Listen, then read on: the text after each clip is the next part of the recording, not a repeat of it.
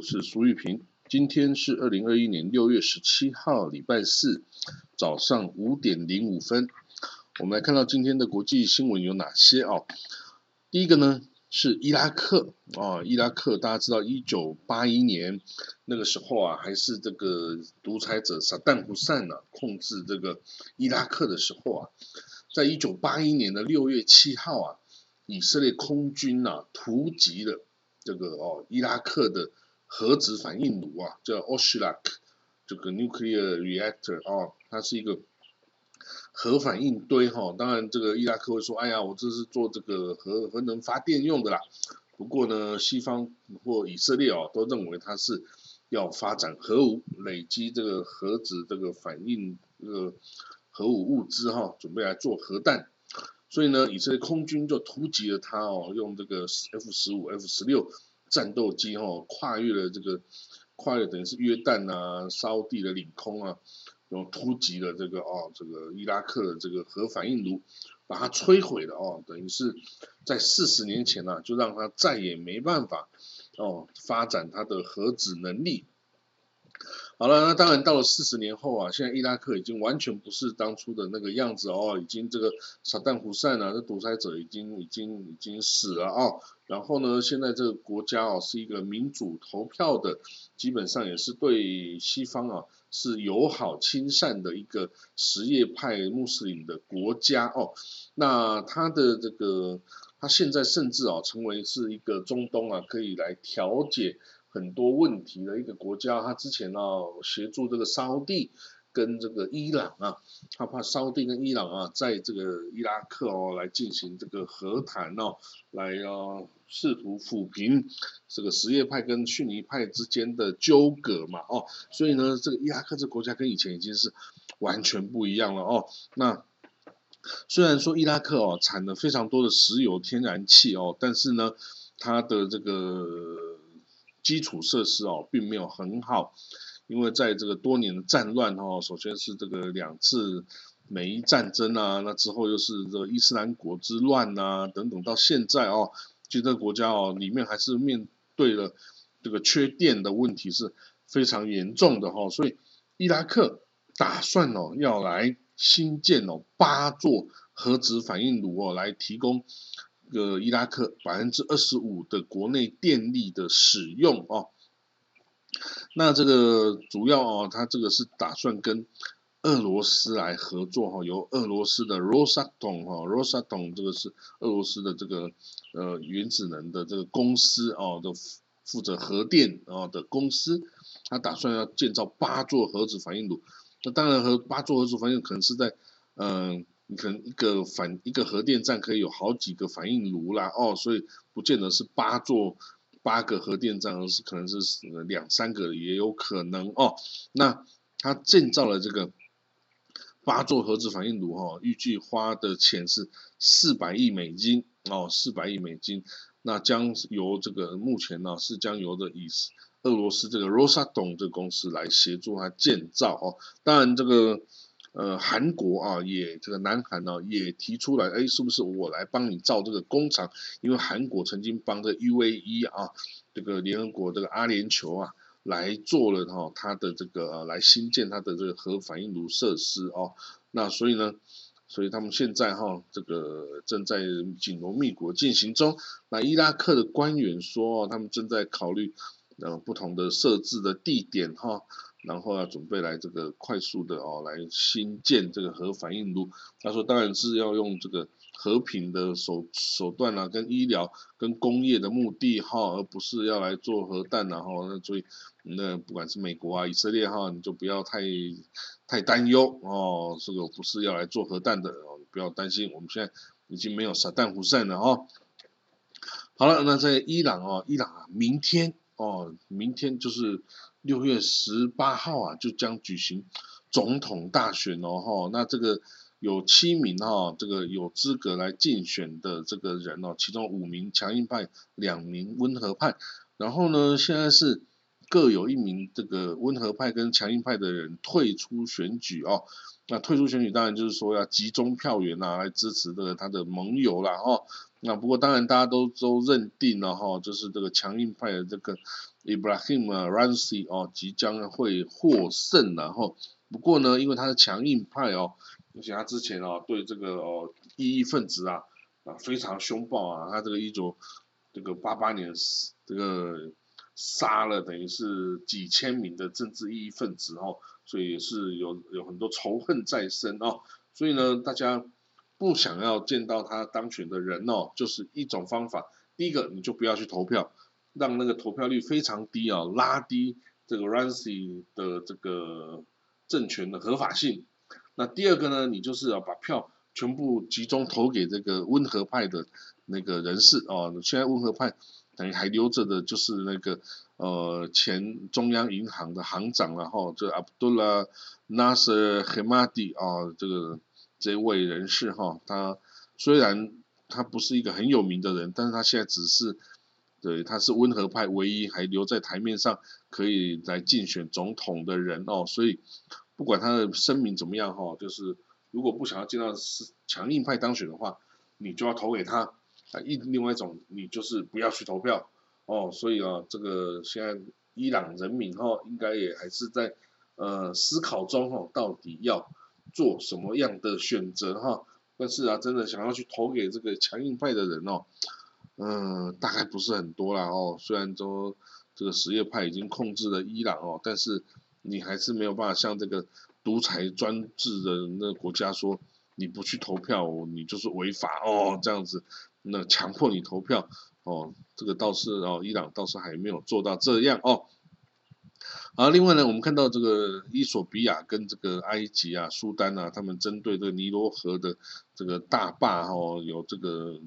争端哈。那阿拉伯联盟哈，阿拉伯国家哈，已经呼吁了哈，要来这个调解这个问题哈。就阿拉伯国家联盟，就是在这个开罗哈的一个国际组织哈，是由阿拉伯国家来加入的啊。他是讨论这个水坝，这个伊索比亚盖这个水坝哦，那产产生了争议哦。由于那个伊索比亚把这个这个等于是发展水电呐、电能哈，跟这个经济发展哦，这是要挂钩在一起的哦，它必须有这个水电站。那呢，可是呢，这个水电站这个青尼罗河啊，就是控制了埃及哦九成上的九成的淡水。哦，所以呢，如果这个卡住的话，哈，对埃及来说是一个是可忍孰不可忍的一个举动，哈，然后非常的暴怒，哈，所以呃，埃及甚至说我可以用军事的手段哦，来来来来打击你，哈，那所以这个战争哦，可能就是一瞬间会发生，因为埃及哦是军人掌政，然后他不跟你搞什么国会同意啊，什么要打仗就上就上阵，而且埃及。比这个伊索比亚有钱的多哈，那光靠这个伊苏伊士运河的收这个过河费啊，就收的这个哦，这个口袋饱饱的哈，你真的要比财力，你还比不过这个埃及的哈，所以这个伊索比亚哈，甚至内部啊有内战啊，有饥荒啊等等各式各样的问题存在哈，所以是不是能够下决心跟埃及开战哈，其实。是令人质疑的啦哈，而且这个昨天我讲过，这个埃及的军事实力哈，大概是这伊索比亚的十倍，然后不管是战斗机啦，不管是坦克啦、装甲车辆啊，还是这个军人，甚至预算的数量啊，都是大概伊索比亚的十倍啦哈，所以呢，真的要打起来的话哦，这个。当然，这个因为埃及跟这个 埃及跟伊索比亚之间还隔了一个苏丹和南苏丹，然后你知道跨国远征哈也没有那么容易，然后所以你开口去恐吓一下他还可以哈，你真的要打起来哦，那个恐怕也没有那么的容易哦。不过呢，现在这些国家阿拉伯国家哈也就想要来帮他这个调解了，然后调解一下，调解一下哦，因为这个毕竟。战争哦，仍然不是那么这个受人欢迎的啦哦，战争呢就有死伤哦，就很多问题。好了，那这个我们看到哈，在以色列哈跟加萨之间哦，战火似乎又重启了哈。这个由于加萨的哈马斯那边呢，就用这种气球哦，然后下面绑着燃烧物哦，然后飞到以色列境内去点燃以色列这个这个呃等于是农场啊、农田呐哦，然后这个就是火势野火就会开始漫生哦。那以色列哦就是遭受到这个哦这个火灾的这个哦有四起火灾哈，然后就是被这个哈马斯的这个气球燃烧装置所点燃的哈那。受到一些损失哦，所以呢，以色列就空军呢就再去轰炸了这个哦加萨的哈马斯的这个军事设施哦。那当然，这个以色列以色列政府哦是已经是新的政府哦，这是纳夫塔利贝内接任总理以来的第一次哦，这个去的攻击哈这加萨。那他说呢，这个不是我以色列主动的攻击，而是。你哈马斯哦，先发动攻击哦，那我只是回击哈，这个做的也是还好而已哈，所以证明哈，这个新政府哦，不是就是哦失败主义、投降主义的政府了哦，这个这些右翼鹰派的这些里库的跟 religious party 哦，他们想要攻击新政府哦，就是这个叛国啊、懦夫啊、这个会卖国啊等等哦。都不是事实哈，这当然不会是事实啊，因为这些呃新政府的成员呐，都不是也是，哎就是说都不是投降主义的啦哈，这个绝对要跟会跟这个哈马斯啊，跟这些威胁以色列的这些势力哈来拼到底的啊，这个是几乎是不用质疑的哈，几乎没什么好质疑，根本不可能相信他会是投降主义的，不可能。好了，那我们再看到下一个消息啊，以色列国会组成了啊个内阁也组成上任了哦，所以呢有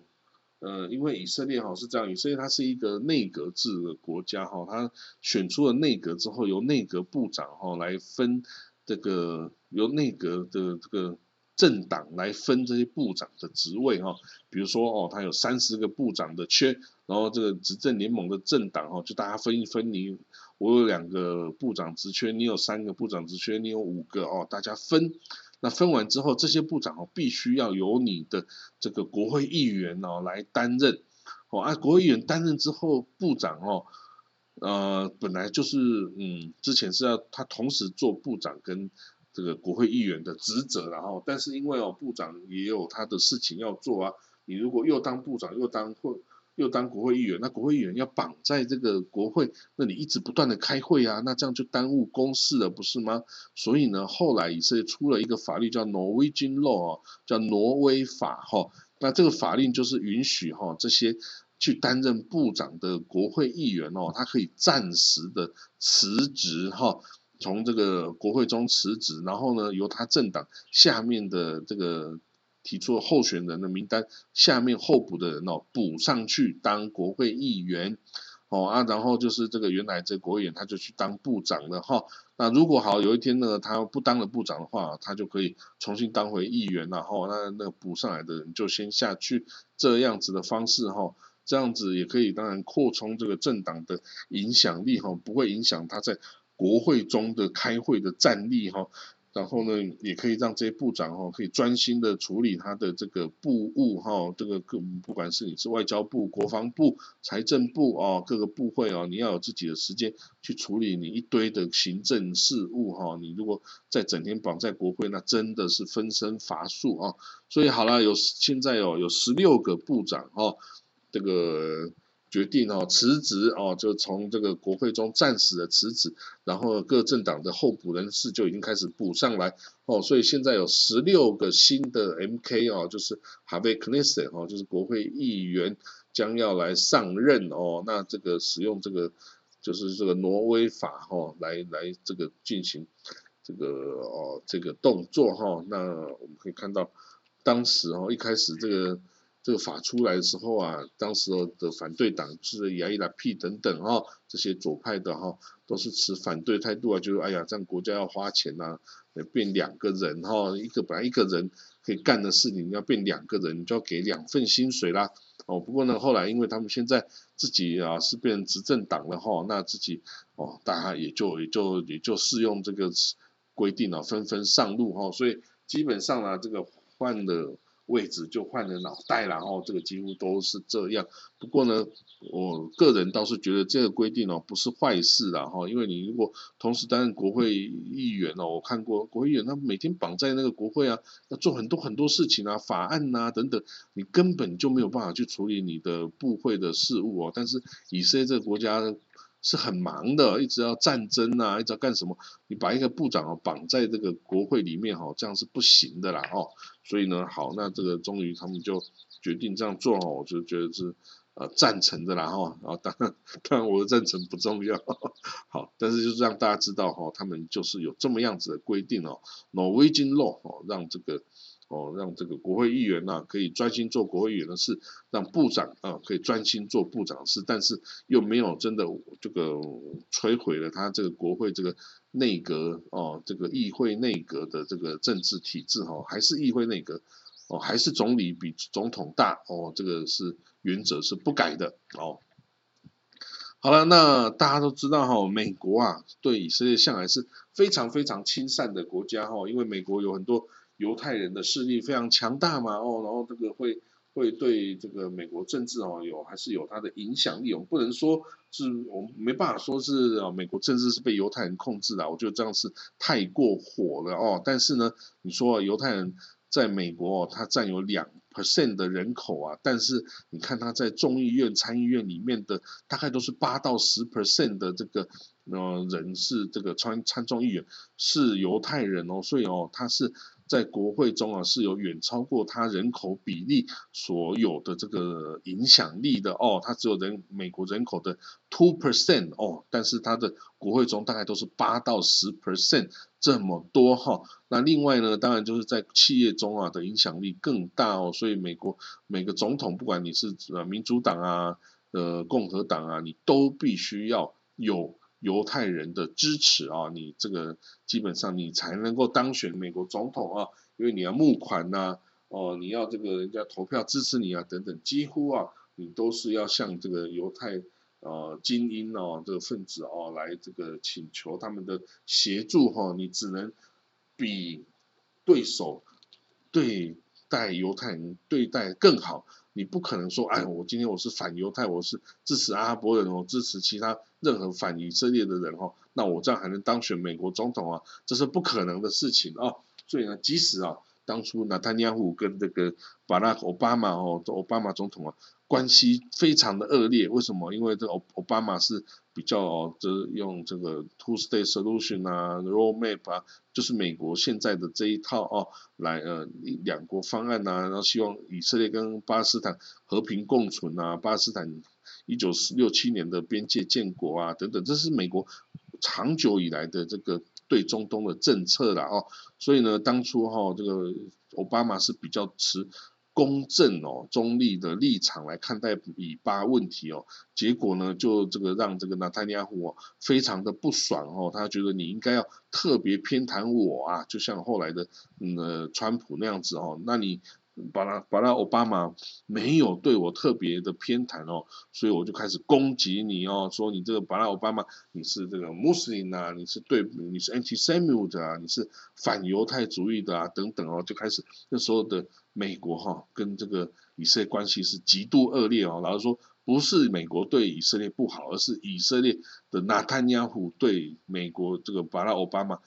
总统是非常的不尊重哦，然后的刻意的攻击他，挑起了以色列人民对奥巴拉奥巴马的愤怒啊，跟讨厌呐，所以哈那时候啊，真的是呃以美以关系啊是陷入低潮啦，很糟糕的时代。但是就是在那个时候啊，美国也还是没有办法哦，能够这个呃减少对以色列的援助哈。你知道美国。在这个奥巴马的时代签署一个协议哦，是十年期，每年哦，我给以色列三十八亿美金的无偿军事援助。无偿军事援助什么意思？就是你不用还呐，我就直接送给你，你不用还呐，你对我也没什么义务，除唯一的这个条件就是你这三十八亿美金。你必须要买美国公司生产的军火设施啊，哦，所以呢，这三十八亿美金呢，每年以色列拿着哦，就开始点买菜点货然后你说，哎呀，我的 F 十五来个二十架吧，F 三十五来一个三十架吧，然后啊，你看什么什么军舰啊，什么雷达，什么爱国者飞弹的，随便你点菜嘛哦，那呢？所以啊，每年哦，以色列就从这个获益啊，真的是非常多。那当然了，哎，你知道吗？犹太人很聪明啊。我之前跟那这个以色列人交往的时候，他们就说啊，哎，这个他因为这个三十八亿美金哦，是规定只能买美国产的军火嘛。啊，以色列，但是有时候觉得美国产军火还不如我以色列生产的军火更好嘛。我以色列哦，其实军火。工业非常发达，那个什么 IAI 啦、LB 的那个呃各种公司哈，Rafael 啦，都都比你美国公司还先进啊。那这样怎么办？我想要买我国货哎，可是这三十八亿美金只能买美国产的货，所以呢，以色列很聪明，他就派这个啊他的这个军火公司啊，就跑到美国去哦，这个建个分公司，然后由这个美国分公司。来假装是美国公司哦，然后就是来进行这个呃这个迂回的交易哈，就是哦我我我我以色列政府下单给这个呃美国的公司，按美国公司就像以色列的母公司哦拿货拿拿货来哦，然后再交货给以色列政府哦，所以就买到了自己原来的 以色列的货哈哦，你知道犹太人很聪明的，然后各种。呃，这种漏洞哈是有办法钻哦，是一定可以的啦哦。所以呢，美国人当然也不会对以色列人太太那个啦，以色列人太太太太小气哈。所以呢，甚至哈，你看之前哦，对国防部长哈，这个呃本内干子啊，在在在这个大选啊，不是在这个新政府组成之前哦，他就跑到美国去跟这个美国的国防部长啊。来谈说，哎呀，你看我这次跟巴基斯坦打仗打了这么多久哦，我射了几百枚、上千枚的这个 Iron Dome 的这个拦截火箭呐，那每一枚都要大概五到十万美金呢，啊，这样算一算，哎呀，我这样多少，总共多少亿美金啊？你可不可以帮我买单？呃，你知道吗？在二零一四年的时候啊，美国就买单过一次，那是二零一四年啊，美国以色列跟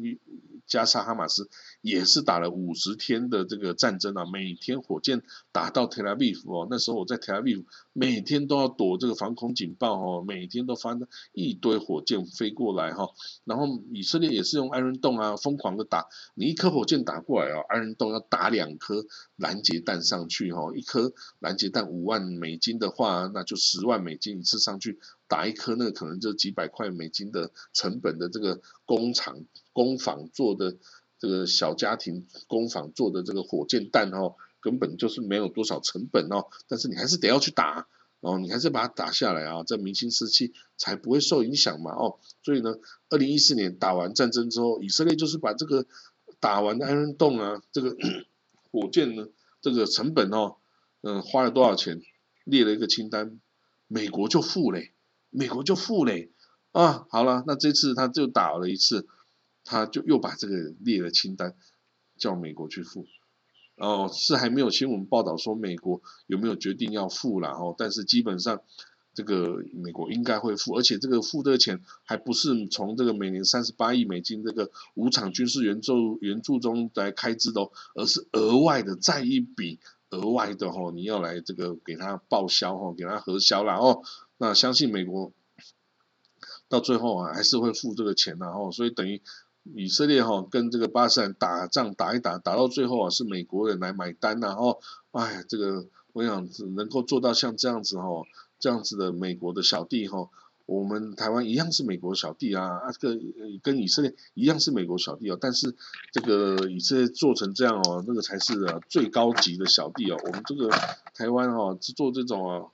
各种武器都要用高价买啊，这个这个真的是，真的算是啊做到很糟糕的小弟了哈。不过这也没什么好讲的哈。那好了，那这个以色列哈，就是向美国提出的军事援助，每年哦会以美国给以色列三十八亿美金哦，要给十年哦。所以呢，有美国的这个参众议员就出来表示了。美国应该不能让以色列哈随随便便的哈来花这个钱，应该哈要对这个每年三十八亿美金的无场军事援助啊，要做出一些限制。比如说，你不可以拿这个钱去迫害巴勒斯坦人啊，你不会拿这个钱去这个嗯去去去建屯垦区啊的，做这个屯垦区的保保安设施啊等等啊之类的哈，就是你不可以拿这个钱来对付巴勒斯坦人，就是这样子哦。所以呢，